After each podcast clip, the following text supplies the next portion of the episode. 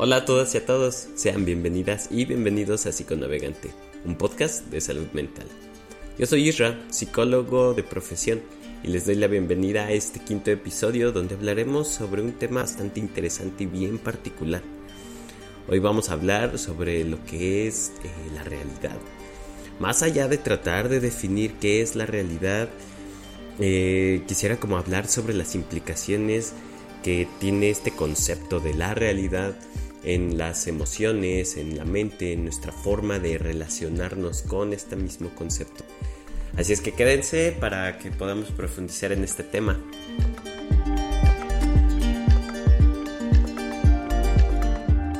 Hola a todas y a todos, espero que se encuentren muy bien. Y bueno, más allá, como comenté al inicio, más allá de definir qué es la realidad, porque bueno, hay muchísimas personas como científicos y filósofos que están tratando de dar resolución a esta pregunta. Y yo en este episodio no vengo a darle resolución, porque la verdad es que no sé qué es la realidad. Lo que sí puedo hacer en este episodio y lo que pretendo es que podamos interpretar desde algunos conceptos de cómo percibimos la realidad y cómo esta percepción afecta en nuestro estado de ánimo, en la forma en la que interpretamos el mundo y cómo nos concebimos a nosotras y a nosotros mismos. En un primer momento todas y todos podríamos preguntarnos, bueno, porque habría que preguntarnos y cuestionarnos qué es la realidad. La realidad es lo que existe, donde estamos y donde estamos viviendo, que hay que cuestionarnos. La, la realidad es tangible. O sea, sí, pero no. En todas las cosas pareciera que hay algo que lo define y hay algo que también lo puede refutar. Está chidísimo que podamos darnos o hacernos estos ejercicios de poder cuestionar incluso nuestra realidad. En un primer momento podría incluso sacarnos de onda, ¿no? Como decir, bueno, ¿para qué voy a cuestionar mi realidad? Pero es fundamental hacer este ejercicio de cuestionarnos nuestra realidad, de cuestionar nuestro espacio, si realmente existimos o existe lo que estamos viendo y, y palpando. Y en primera instancia, esto es lo que se define como realidad. ¿Qué es la realidad? Bueno, la realidad es lo que percibimos con nuestros sentidos que se puede sentir tangible. Lo que creemos como el universo, el mundo, el, el lugar donde habitamos o donde nuestros sentidos habitan. Sin embargo, la realidad va a ser ese concepto meramente subjetivo, es decir, que va a depender de la percepción de cada persona ya sea que interpretamos la realidad con nuestros sentidos como seres humanos, eh, es lo que vemos, lo que sentimos, lo que gustamos, lo que tocamos, pero mi realidad va a ser bien distinta a la de otro ser humano. ¿Por qué? Porque yo la interpreto de una manera distinta a la de mi vecino o mi vecina. Eh, tú vas a interpretar tu realidad muy diferente a como yo la puedo estar interpretando. Y va a variar también porque imagínense cómo aunque todos estemos habitando o cohabitando el mismo lugar donde vivimos, que es el planeta Tierra, un animal va a interpretar la realidad también a su modo. Un perro lo va, va a ver el mundo con otros ojos y con otro tipo de olfato. Un murciélago va a ver la realidad distintísima a nosotros. Una ballena también.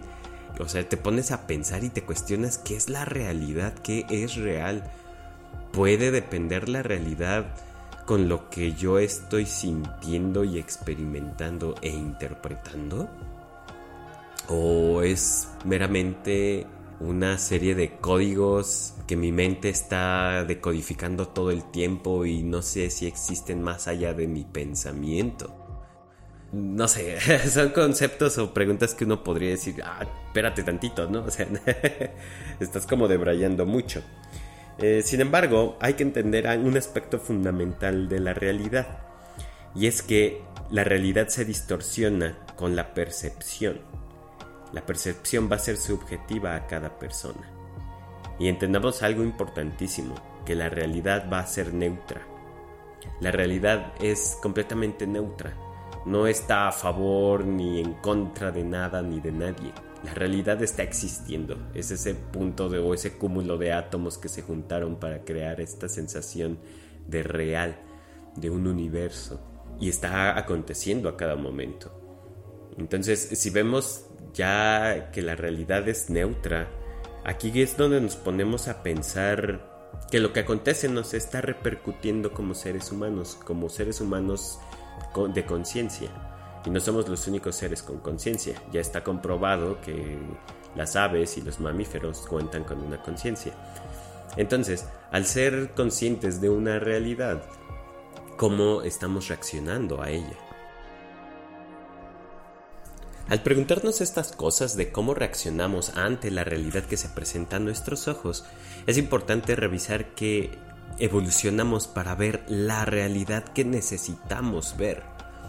Cada organismo vivo en este planeta ha desarrollado diferentes y diversos mecanismos para interpretar la realidad a su modo.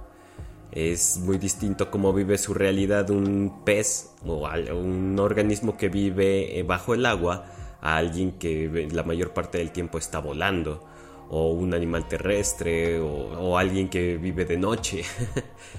Cuando nos damos cuenta que nuestra evolución creó esto a lo que llamamos sentidos para percibir e interpretar la realidad, son meras decodificaciones de lo que estamos viviendo y, de lo que estamos interpretando. Nuestra atención es la focalización sensorial de, lo, de donde queremos poner nuestra mirada, nuestra visión y nuestros sentidos. De este modo vamos a depender de la mente para interpretar y decodificar lo que estamos percibiendo. Es decir, que la mente recolecta toda la información sensorial y crea una versión sobre lo que captamos y a eso es a lo que vamos a interpretar como real. Entonces, cuando nos damos cuenta que no solo somos mente, porque también tenemos aspectos imaginarios, inconscientes, eh, de deseos, de anhelos, e incluso si metemos aquí en esta ecuación la espiritualidad, nos damos cuenta que la mente nos puede también estar engañando sobre lo que percibimos como real. Vamos a poner un ejemplo para entender un poquito mejor esto. Eh, imaginemos a un niño que cree que los monstruos existen. Pero aquí solo hay una creencia, hay un pensamiento de que los monstruos pueden existir, ya sea porque lo leyó en un cuento, en alguna historia, o lo escuchó de algún otro compañero o algún amigo. Y este niño o niña se va a dormir y en la noche ve proyección de sombras sobre la pared que tiene en su habitación y les va a dar forma y les va a dar movimientos y de repente le va a dar sonidos y ¡bom! Su mente ya le está haciendo creer que esos monstruos sí existen y que son reales. Quisiera compartirles una experiencia que a mí en lo personal me ayuda a ejemplificar esto. Y es que yo vivo en un pueblo de Oaxaca. Yo vengo desde muy pequeño, desde que tengo uso de memoria. Y recuerdo que aquí se contaban varias leyendas de algunos sucesos como muy extraños, de espíritus que de repente salían, eh, de fantasmas, y bueno, pues yo crecí con eso, pero nunca había como comprobado o desvitificado estas situaciones. Y en 2019, inicios de 2020, es que vine a vivir aquí. Y yo durante 28, 29 años de mi vida estuve viviendo en la ciudad. Y estuve acostumbrado a sonidos de la Ciudad de México. Eh, ambulancias, em, no sé, gente haciendo ruido, eh, patrullas, etc. Y cuando llego aquí, a un poblado, hay sonidos que a mi mente le costaba trabajo interpretar y saber qué eran. Desde el sonido de los borregos, eh, cacomixtles incluso moviéndose entre los árboles, pájaros cantando. Y bueno, o sea, mi mente de verdad por las noches era un martirio porque no sabía cómo interpretar todos esos sonidos. Y una noche en, en particular, aquí cada tres años salen muchos escarabajos para pues reproducirse, pero de verdad una cantidad impresionante de escarabajos, que las calles están tapizadas de escarabajos negros porque pues nada más se reproducen y mueren. Entonces yo recuerdo haber dejado una tarde calurosa la ventana abierta y antes de dormir simplemente la cerré y me fui a acostar. Y estaba dormido a eso de las 3 de la mañana y debajo de mi cama escuché un zumbido así gigantesco, así que me despertó y de verdad me desperté con mucho miedo. Dije, ¿qué está pasando en mi habitación? Me desperté, moví las cobijas, quité el colchón, traté de ver y ya no, y simplemente no sonó. dije, bueno, creo que fue, estuvo en mi mente. Y me volví a acostar y volví a escuchar el mismo sonido. fue como de no.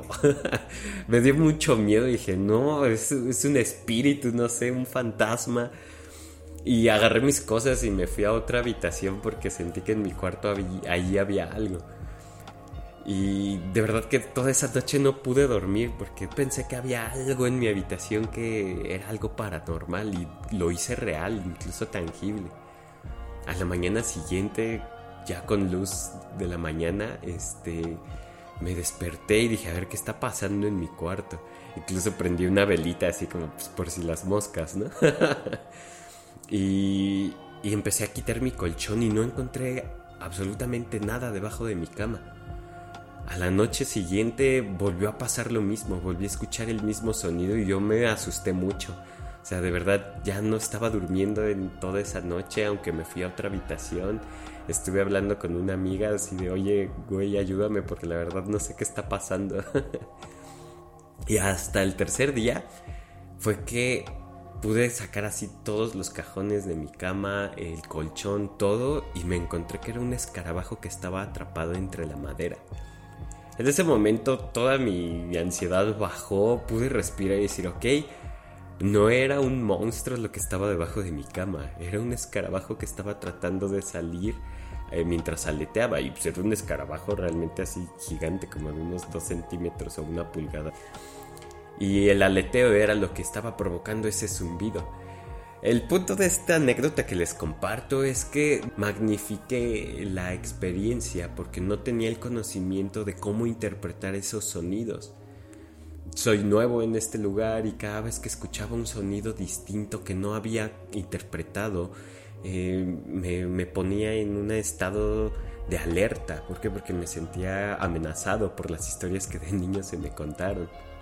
Otra experiencia similar es que aquí hay un animalito que parece como una hoja. No sé cómo se le llame, pero en las noches hace un ruido muy extraño, es como si te hablaran, hace el pst, hace ese sonido, pst, pst.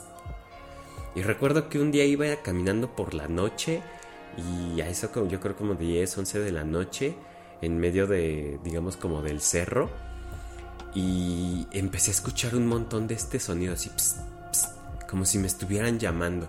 Yo me ultra friqué porque dije, ¿qué está pasando? ¿Quién me está hablando así? Estoy en medio de la nada en el cerro a las 11 de la noche.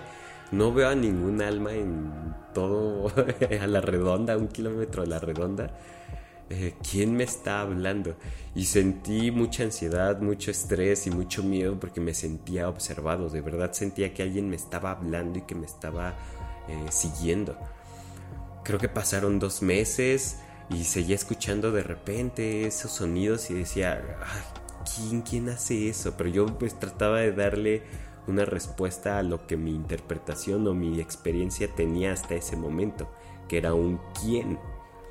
Y un día en mi jardín volví a escuchar este sonido, así, dije, no, no, no, ahora ya me siguió hasta mi casa. y me asusté. Y cuando abro la puerta, empiezo a seguir el sonido y observo que era este animalito, un animalito que parece una hoja así, sí, una hoja verde, o a veces son cafés dependiendo de la temporada. Y hacen este sonido eh, simplemente como para atraer a, su pareja. Ya cuando lo interpreté fue como dije, ah, ok, este es el animal que hace este sonido. Entonces era obvio que en el cerro hubiera un montón de estos animales haciendo el mismo sonido. Total, la experiencia fue esa. A raíz de que mi mente no sabía cómo interpretar información nueva, eh, se basó en información que está basada, digamos, en miedos, en experiencias previas, en situaciones que ya conocemos, para darle una explicación, ¿vale? Y esto nos puede jugar muy en contra. Y cuando digo que nos puede jugar en contra, me refiero a que cuando encontramos nuevas situaciones, nuevas experiencias, eh, podemos incluso tener una poca o nula apertura a ellas. Porque mover nuestra realidad o, o reinterpretar nuestra realidad va a requerir un esfuerzo gigantesco tanto para nuestra mente, nuestro estado emocional, nuestros sentidos. Y a veces preferimos mejor darle una interpretación personal, subjetiva, y excluir muchas otras. Y es decir, aquí se convierte en una broncota cuando decimos, bueno, lo que percibo como real únicamente es lo que yo estoy viviendo, lo que yo estoy experimentando y lo que la otra persona está experimentando, simplemente lo rechazo. ¿Por qué? Porque no sé cómo lo está interpretando. No, no digo que sea regla general. Cuando una persona con la que confiamos mucho, ya sea papá, mamá o un amigo, una amiga, nos habla de una experiencia que consideró real o alguna situación, eh, nosotros la interpretamos como real, nos la creemos también. O sea que la realidad también, aparte de ser solo como subjetiva, también es compartida. El ejemplo que más representa esto es la realidad del dinero. O sea, vamos a pensar que el dinero no tendría ningún valor y ningún sentido si no fuera como un hecho a la que todas y todos le asignamos un valor. Si nadie le pusiera su creencia que fuera real, simplemente sería papel en todo el mundo. Pero como todas y todos hubo un consenso de que el papel moneda eh, tiene un valor y que es real y es tangible para todo el mundo, eh, pues obviamente va a tener un consenso de real. Y de este modo así es como todas y todos empezamos a crearlo. Y aquí las creencias juegan un papel importantísimo a la hora de la construcción de la realidad, porque lo que llegamos a creer, que al final una creencia es un pensamiento que se va nutriendo y se va constituyendo como real, como una verdad, va a formar parte de la realidad, al menos de la realidad subjetiva, pero también va a afectar a la otra persona. Entonces, cada vez que yo tengo una creencia de X cosa, ya sea personal o externa, la voy a llevar al plano de lo real. Pongamos un ejemplo. Si una persona considera o tiene la creencia que no es suficiente, que no vale tanto, que no es tan inteligente, esta creencia la va a llevar al, al plano de lo real, va a creer que esto es verdad. Y en el momento en el que le pidan hacer un trabajo, pues justamente por esta creencia de que no vale o que no tiene las capacidades suficientes, eh, no va a poder, digamos, desarrollar o desempeñar las actividades que se le puedan estar presentando. Ya sea que en su trabajo le digan que tiene que desarrollar un nuevo proyecto, un nuevo trabajo o aventarse una conferencia, desde su creencia que está creando una realidad que no es suficiente, le va a dar estos impedimentos.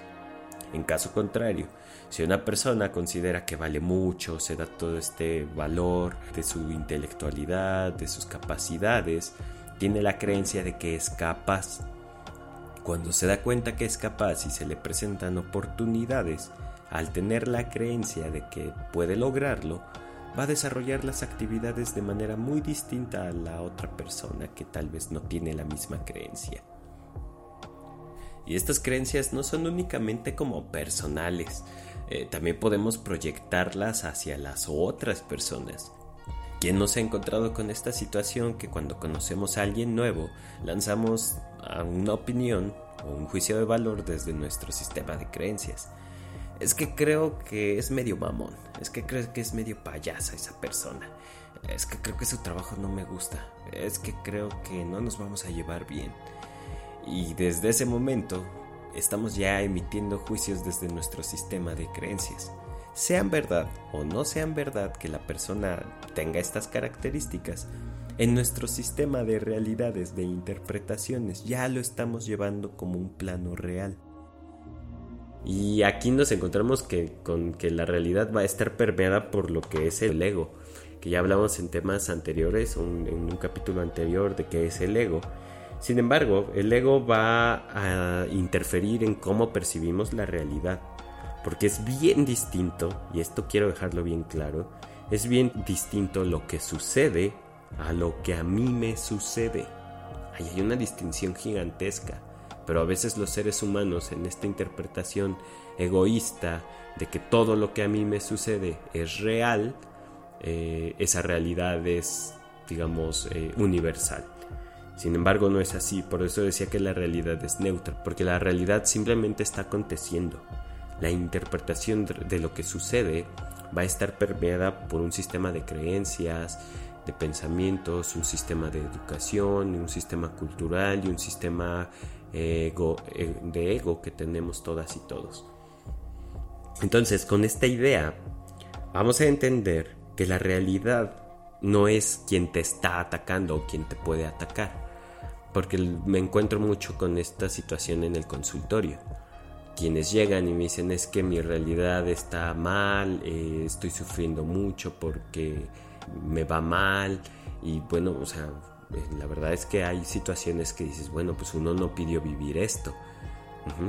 Hay situaciones de violencia, eh, de, vulnerabilidad que todas y todos podemos vivir y que no pedimos. No es como que andemos por la vida diciendo, sí, golpeenme en la calle, asáltenme, róbenme.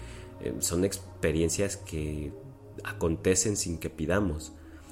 Aquí en la situación es cómo reaccionamos a esas experiencias, cómo reaccionamos ante esos sucesos reales.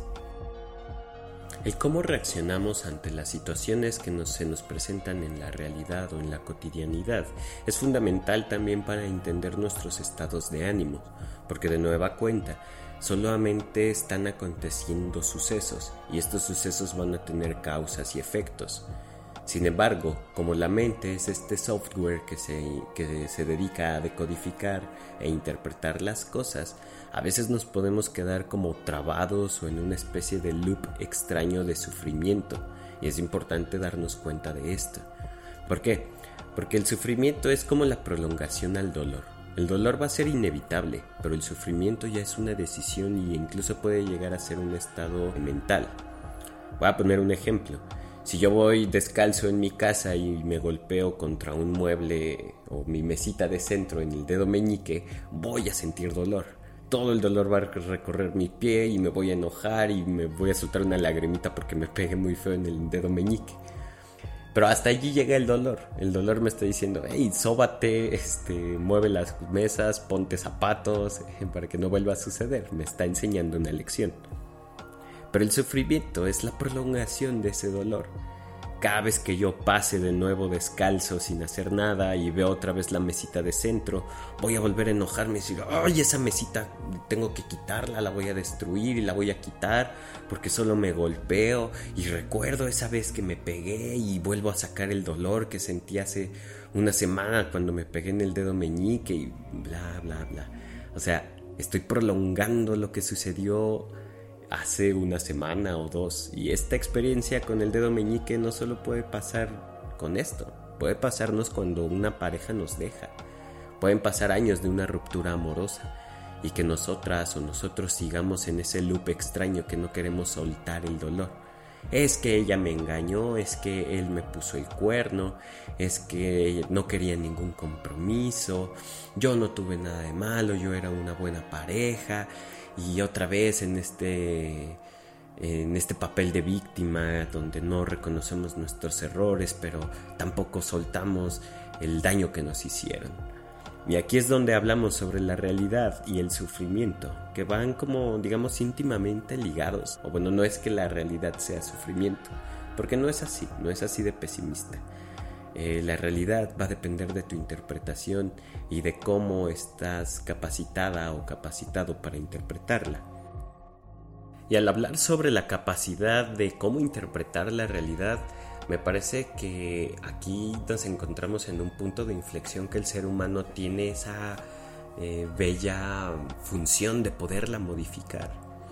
Es decir, que uno de los mayores errores que todas y todos cometemos en algún punto es tratar de cambiar la realidad completa. O sea, es decir, como el ejemplo de la mesa. Ah, si, me, si el problema fue que me golpeé con la mesa, me enojo contra la mesa y la destruyo y la golpeo y me desquito contra la mesa porque fue la culpable de mi dolor.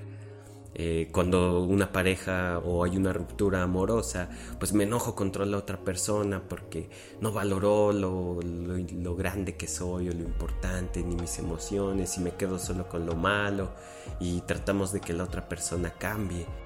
Sin embargo, otra vez cuando me refiero al ego, que está intrínsecamente ligado a esto, es porque tenemos una incapacidad de ver nuestros errores, la mente va a tratar de proyectar que lo que se tiene que cambiar está afuera y no está adentro, porque adentro todo está bien. es más fácil ver los errores afuera que los errores que hay adentro. Entonces, uno de los primeros puntos para, digamos, modificar esta realidad y su interpretación es echarnos un clavado adentro de nosotros. Es decir, bueno, la mesa simplemente está allí. Para la otra trataré de comprar mesas con bordes más redondeados, pero eso no es el único factor. Yo también debo tener cuidado a la hora de andar, de andar descalzo en mi casa. Puedo comprarme unas pantuflas o ponerme un calzado más rígido para evitar este tipo de situaciones. Lo mismo sucede con una ruptura amorosa. Bueno, eh, la relación terminó porque ambos tuvimos algo que ver en esto. Tal vez él o ella me engañaron, eh, pero que hubo dentro de mi actuar para que esto también sucediera. Es un factor solamente de ella, yo que tuve que ver en esto, es decir, hacernos responsables de lo que está aconteciendo en nuestra realidad y no en la de los demás, porque es bien común que tratamos de cambiar la realidad de otras personas sin primero echarnos un clavado a ver qué es lo que nosotras o nosotros podemos cambiar de nuestra propia realidad. Porque nada ni nadie puede hacerte sufrir sin tu consentimiento. Y estas son palabras bien fuertes y bien importantes. Porque de nueva cuenta, nosotros vamos a ser quienes le va a permitir a nuestra mente y a nuestro sistema eh, psicológico que las experiencias nos generen este tipo de sufrimiento. De nuevo, lo que acontece va a tener una causa y un efecto.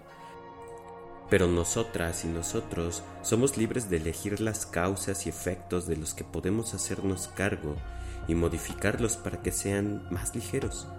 Sin embargo, esto no quiere decir que le tengamos que quitar responsabilidad a la otra persona.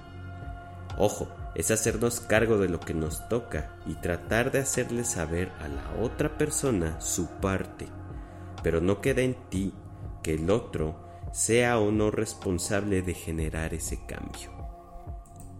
O sea, no me voy a poner a discutir con la mesa de por qué me hace daño. Eh, pero sí puedo ponerme con mi expareja, decirle, ¿sabes qué? Esto me hizo daño y darle un cierre mucho más saludable a lo que puede estarme generando eh, sufrimiento, dolor o a cualquier otra emoción. Otro aspecto importante a tomar a consideración a la hora de hablar de la realidad es que los bordes entre lo real y lo imaginario se vuelven relativos. Creo que los límites entre la realidad y lo imaginario son bordes casi inexistentes. ¿Por qué? te preguntarás. Si lo real se considera que es lo tangible y no lo imaginario, y lo imaginario es lo contrario a lo real, eh, yo diría que no está tan alejado de ello. De nueva cuenta, si yo imagino algo, digamos, si sueño algo, eso está en lo imaginario. Pero si lo llevo al plano de lo real, lo estoy materializando. Entonces pasó de ser imaginario a un plano real. Ha pasado con muchas situaciones. Incluso creo que una canción de los Beatles fue primero soñada y después este, Paul McCartney la escribió y dijo que la, apareció en un sueño esa canción. Entonces decimos, bueno, aquí estamos hablando únicamente de tiempo, ¿no? Lo que difirió al, al, plano de lo real de lo imaginario fue el tiempo, porque la canción existió primero en el mundo imaginario y después existió en el plano de lo real. Y esta situación es bien particular y bien peculiar, porque si nos damos cuenta, mucho de lo que creamos en el mundo real como seres humanos, una obra de arte, una canción, un poema, eh, un artefacto de tecnología, primero vino desde lo imaginario. Y como que lo extraemos de ese mundo para plasmarlo en lo real. Y es bien bonito porque te das cuenta que esta división eh, es prácticamente nula pero que requiere mucho trabajo y es bien bonito darte cuenta que de lo imaginario se puede pasar a lo real. Digo, también siendo conscientes, digo, quiero volar. El ser humano se puso mucho esta meta, quiero volar, queremos volar. ¿A qué ser humano no le hubiera gustado ser como un ave? Y pasaron tantos años para que el ser humano pudiera volar. Y eh, ahora nos damos cuenta que si no volamos por nuestros propios medios como nuestro cuerpo, sí lo podemos hacer por medio de herramientas. El punto de esto es que nos demos cuenta que la realidad es moldeable, es modificable. Solo hace falta creatividad, mucha conciencia y mucha determinación para poder modificar nuestra realidad. Pero también dándonos cuenta que esta realidad está compartida entonces la conciencia es no solo con mi propio beneficio desde un aspecto egoísta, sino decir, bueno, si yo modifico parte de mi realidad, ¿cómo puede repercutir al otro o a la otra persona para que también su realidad se modifique? Si yo me doy cuenta que soy una persona que tiene como alguna especie de habilidad que pueda ayudar a otra persona, ya sea pintar o estudiar algo, si modifico mi realidad y poder decir, bueno, eh, reconozco que tengo esta habilidad, esta se lo puedo compartir a otra persona y esto puede ayudarnos en conjunto a modificar lo que estamos compartiendo. Más allá de que si la realidad existe o no existe, está aconteciendo, está aquí y en el ahora, está sucediendo y cada persona tiene la posibilidad de vivir su propia vida, de planificarla y de seguir creciendo con ella, de poder adquirir estas herramientas que le permitan crear, construir y modificar las situaciones y un mundo siempre en beneficio tanto personal como colectivo. Y bueno, hasta acá el episodio de hoy, espero que les haya gustado. No olviden en compartirlo si es que algo de esto les gustó y que crean que le pueda ayudar a otra persona a modificar su realidad.